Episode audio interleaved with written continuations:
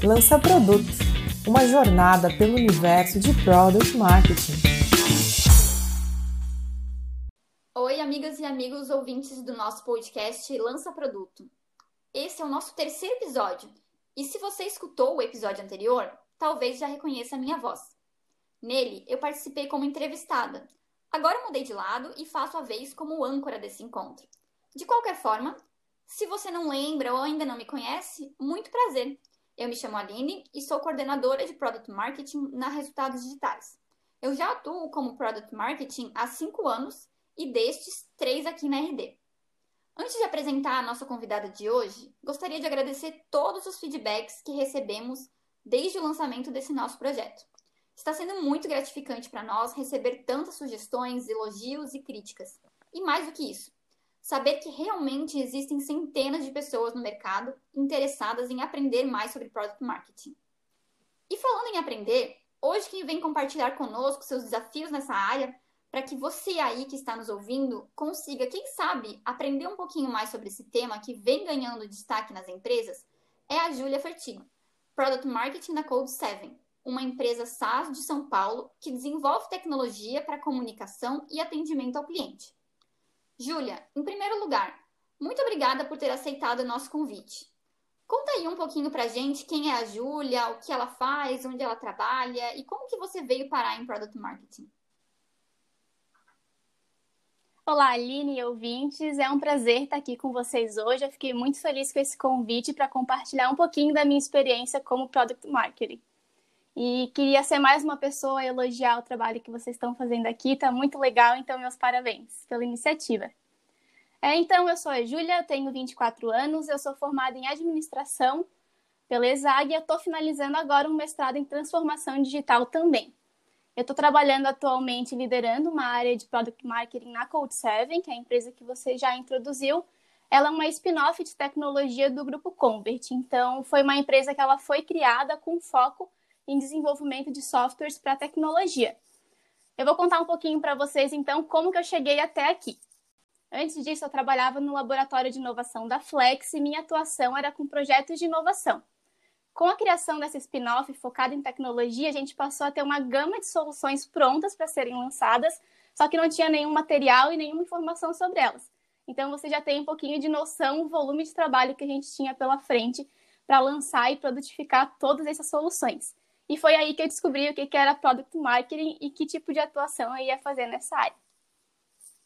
Legal, Júlia. A proposta dessa nossa conversa hoje é falar um pouco sobre como que é fazer Product Marketing sozinha. Que eu sei que você passou um bom tempo aí nesse desafio, mas que hoje não é mais a sua realidade. Então você teve que lidar com vários desafios diários e vencer as batalhas aí em Product Marketing como um homem só, ou melhor, como uma só mulher. Então faz aí um recap pra gente, conta como é que foi esse momento na sua carreira. Eu queria começar falando que eu sou uma pessoa muito feliz ao falar que eu não faço mais product marketing sozinha. A gente conquistou uma equipe incrível que é responsável por todo o resultado que a gente está alcançando.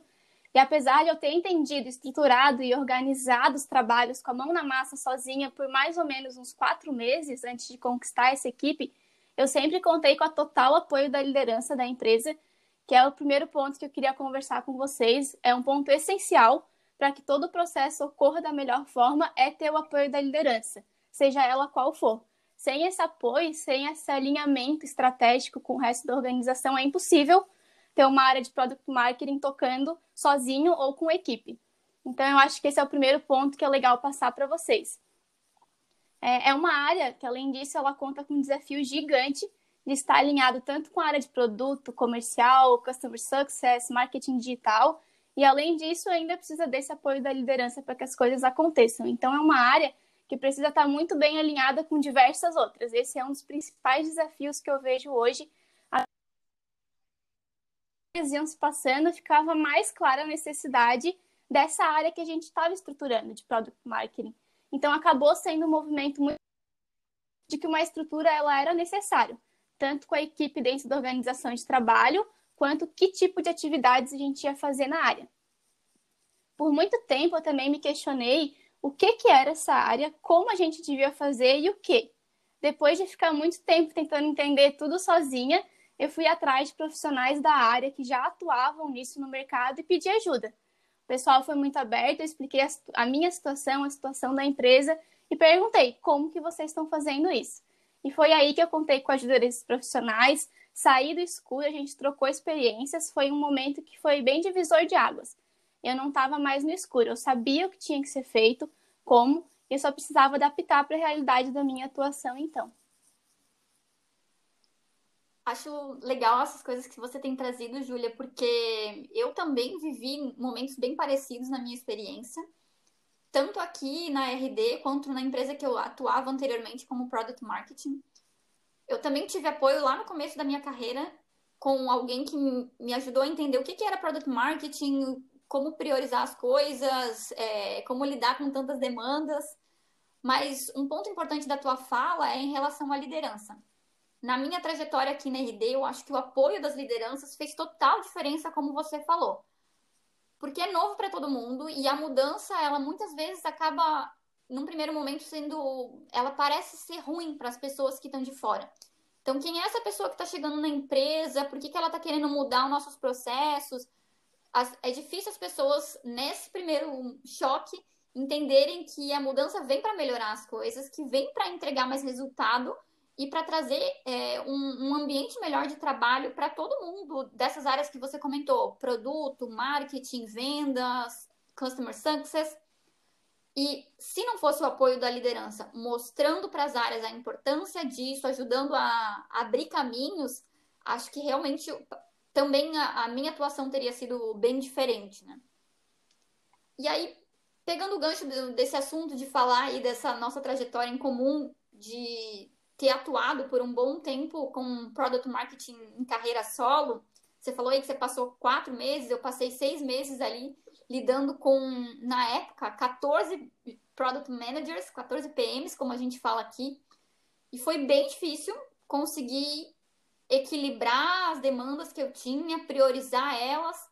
Mas antes de falar da minha experiência, eu queria ouvir de ti como que, que você fez nesse momento que você estava atuando sozinha para entender o que, que, era mais importante, o que, que você ia colocar os seus esforços aí. É isso mesmo, Aline. É bem difícil conseguir equilibrar todas as demandas, saber o que priorizar, o que não priorizar e ainda por cima realizar as atividades e fazer as entregas, né? Então, o principal desafio inicial para mim foi saber o que, era competência da área de product marketing e o que não era. E até onde eu podia abraçar essas demandas que não eram da área para ajudar a empresa a escalar e a crescer. É, tudo foi muito tranquilo, na verdade, até chegar um ponto onde o cronograma não fechava mais. Então, tinha demanda da área, tinha demanda de outras áreas e as coisas começaram a não bater com uma pessoa sozinha tocando essa estrutura. E foi aí que a gente chegou no ponto de que escolhas elas precisariam ser feitas, ou fazia isso, ou fazia aquilo. E foi aí que a gente começou a priorizar. E quando eu digo a gente, foi eu e a minha liderança. Então, eu, de novo, quero reforçar que sem o apoio deles eu não, tinha, não teria conseguido nessa fase de iniciação, priorizar o que deveria ser feito ou não. Sempre contei muito com a ajuda deles para saber que caminho a gente ia começar e o que, que a gente ia deixar para depois, então. É, mas, no geral, o pensamento sempre foi: ok, a gente não tem nada feito, a gente precisa de tudo. Com o que, que a gente não pode começar sem? E nesse momento, a minha experiência no laboratório de inovação foi essencial. O estilo de trabalho sempre foi o feito é melhor do que perfeito. E essa foi a minha base. Então eu sempre pensei, qual que é o mínimo viável que a gente precisa para começar a rodar todas as soluções? E foi por aí que eu comecei. Várias coisas ficaram para depois, entraram no que a gente chama de wish list, que é algo que a gente queria muito fazer, mas que a gente sabia que agora não ia ser possível. Então eu comecei nesse ponto de partida, o que, que a gente não podia começar sem. E foi assim que a gente começou a priorizar e deixar outras coisas para depois. E agora eu sou feliz em poder falar que a gente está chegando no momento de voltar para o wishlist. Então, a gente está voltando em demandas que antes a gente não conseguia fazer e que agora, com uma equipe estruturada, a gente está conseguindo tocar essas demandas. Júlia, eu achei super legal isso que você comentou da questão de entender quais eram as coisas essenciais que vocês não poderiam começar sem. E conta pra gente, quais eram essas coisas? É até engraçada essa pergunta, Aline, porque na nossa realidade, a gente, por exemplo, não tinha um site falando nem sobre a empresa e nem sobre as nossas soluções que já estavam todas prontas para ser lançada. Então a gente não tinha um site, a gente não tinha vídeos comerciais, por exemplo, falando sobre as soluções. A gente não tinha uma apresentação para o time comercial poder sair fazendo as vendas. A gente não tinha diversos materiais mínimos para começar a rodar e vender essas soluções. Então a gente começou trabalhando com esses materiais mínimos, tanto para lançar os produtos no mercado, quanto para a equipe comercial ter esse insumo para começar a fazer as vendas. Em seguida, a gente começou a ter vários problemas com priorização de roadmap com as áreas de produtos. Então, estavam sendo desenvolvidas features que, na verdade, não eram usadas para venda, os clientes não tinham interesse e que era perdido muito tempo nisso. Então, a segunda step foi a gente trabalhar nessa repriorização de roadmap. E daí em diante, a gente começou a criar novas coisas, novos diferenciais para lançar nossos produtos no mercado. Júlia, achei super legal a forma como você colocou essa questão de priorizar as demandas e entender como que vocês iam começar a atuar, ajudando mais os times comerciais a começar a desenvolver os primeiros materiais de apoio a vendas e também como lidar com os lançamentos desses produtos todos que você disse. Mas queria compartilhar um pouquinho da minha realidade, que foi um, um pouco diferente aqui na RD. No momento que eu comecei a atuar com Product Marketing aqui, já existiam algumas pessoas fazendo Product Marketing dentro do marketing, nesse papel mais ligado ao comercial, ao time de vendas, da mesma forma que você colocou, ajudando a construir os materiais que facilitem a apresentação do produto. Mas o lado lançamento de produtos, que você também trouxe, era o que a gente aqui entendia como o maior desafio. Então, naquele momento, eu entrei dentro da estrutura do time de produto para apoiar os 14 PMs naquele momento, os 14 gerentes de produto, nesse processo de lançamentos. E o que eu fiz para conseguir dar conta em carreira solo de toda a demanda que vinha era muito em conjunto com eles, fruto de muita conversa, criar um processo onde a gente conseguisse estruturar um, o mínimo de lançamento de produto, de forma que a gente garantisse o alinhamento do que ia ser feito, mas sem tirar a autonomia que eles tinham até então. E isso foi bastante importante, porque quem acabava executando grande parte das coisas eram os próprios times, os próprios product managers, e eu ajudava eles na coordenação desses lançamentos e não ficava com todo o trabalho, digamos, braçal aí dos lançamentos. Acho que essa foi a forma que eu consegui naquele momento resolver esse desafio aí de lidar com carreira solo. Mas tiveram muitos momentos difíceis, assim como coisas boas. Por isso eu queria escutar de ti, o que, que você acha que naquele teu momento de carreira solo foi bastante difícil, desafiador? E o que, que também teve de bom nisso? Legal, Aline. É muito legal que você comentou que eu não faço nada sozinha.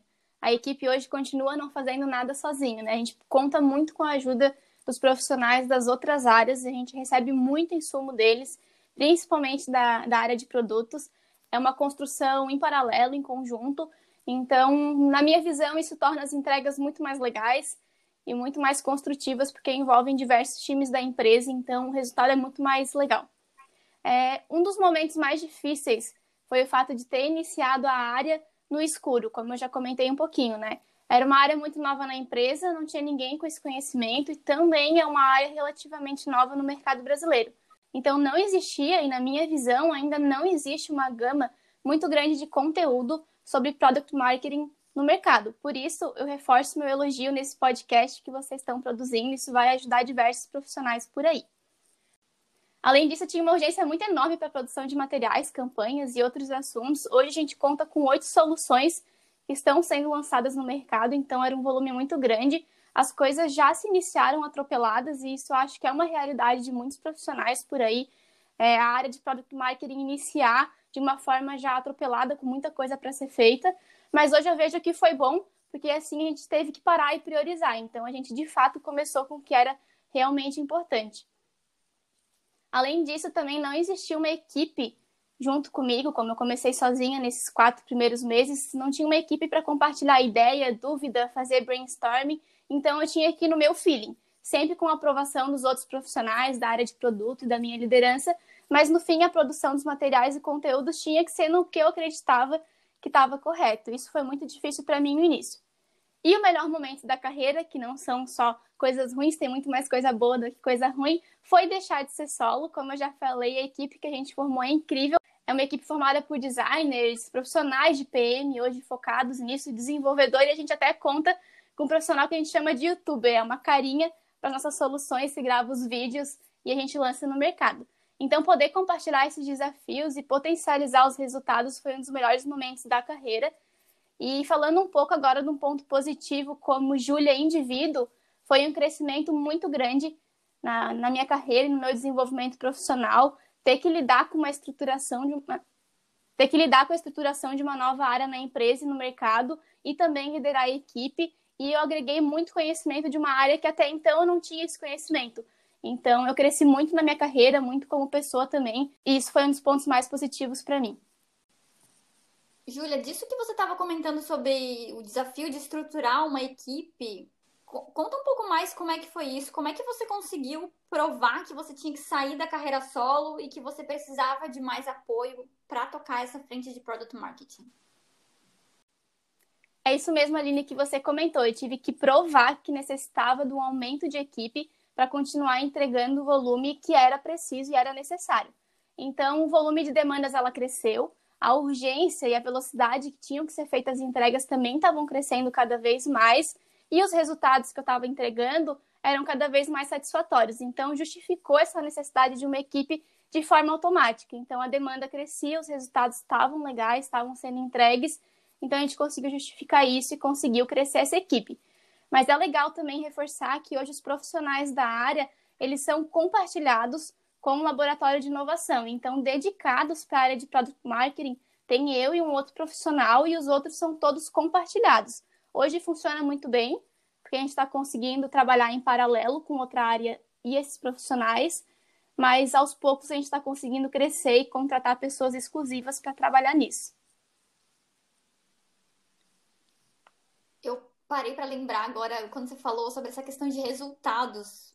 Não tinha feito uma correlação tão grande hoje, depois de tantos, tantos anos, de o quanto que provar resultados num primeiro momento realmente fez diferença para justificar o crescimento da área de product marketing. E eu lembro que depois de ter feito uma campanha que gerou um resultado muito bom, uma campanha de lançamento de uma funcionalidade, eu consegui justamente, como você trouxe, justificar de que a área fazia sentido, porque a gente estava ajudando a empresa a alcançar os seus resultados, mas que eram muitas demandas e que a gente precisava de mais gente atuando nisso. E aí que a gente começou a trazer primeiro estagiário para Product Marketing e depois o time foi crescendo. Hoje a gente está numa estrutura aqui na RD de 13 pessoas entre Product Marketing e Customer Marketing. Mas da mesma forma como você trouxe, muitas vezes para executar muitas coisas a gente conta diariamente com o apoio de diversas outras áreas dentro da empresa. Do próprio time de vendas, dos times de marketing, do time de customer success. Então, é um trabalho constantemente em conjunto. E para a gente fechar essa nossa conversa, que está muito legal, Júlia, eu queria que você também deixasse uma dica para quem está escutando aí o nosso podcast. Pode ser algum pensamento, um livro, um vídeo, um blog que você acompanha, enfim, algo que você acredita que, que pode contribuir para quem está começando agora na carreira solo de Product Marketing ou quem já vem atuando no modo, vamos assim dizer, forever alone nessa área? Um pensamento que eu gostaria de deixar para quem está ingressando agora ou quem já atua como Forever Alone é buscar a ajuda de profissionais de outras empresas o quanto antes. Por mais que seja uma área de atuação nova no mercado, tem profissionais incríveis para ajudar, então não tentem fazer isso sozinhos, não tem necessidade, então busquem a ajuda de outros profissionais, o pessoal está bem aberto para ajudar e sair do escuro é muito bom e alavanca as coisas. E eu também queria compartilhar com vocês uma página do LinkedIn da Product Marketing Alliance. Tem muito conteúdo interessante lá, é quase diário. Isso me ajudou bastante também a entender um pouco sobre a área e que aonde a gente atua, o que, que a gente faz. Isso foi muito bacana. Acho que era isso que eu gostaria de compartilhar para vocês. Agradeço mais uma vez o convite, pessoal. Eu adorei conversar com você, Júlia. Novamente, obrigada por participar do podcast Lança Produto. Um projeto que você que está escutando a gente encontra nas principais plataformas de áudio. E se você quiser acompanhar todos os nossos episódios, você tem que lembrar de favoritar aí na sua ferramenta preferida. Se você tiver alguma pergunta para a gente, um comentário, pode nos mandar por e-mail Nosso e-mail é lançaproduto, lanca, na verdade, sem o cedilha, lancaproduto, arroba gmail.com. Tchau e até o próximo episódio. Tchau, tchau, gente. Até a próxima.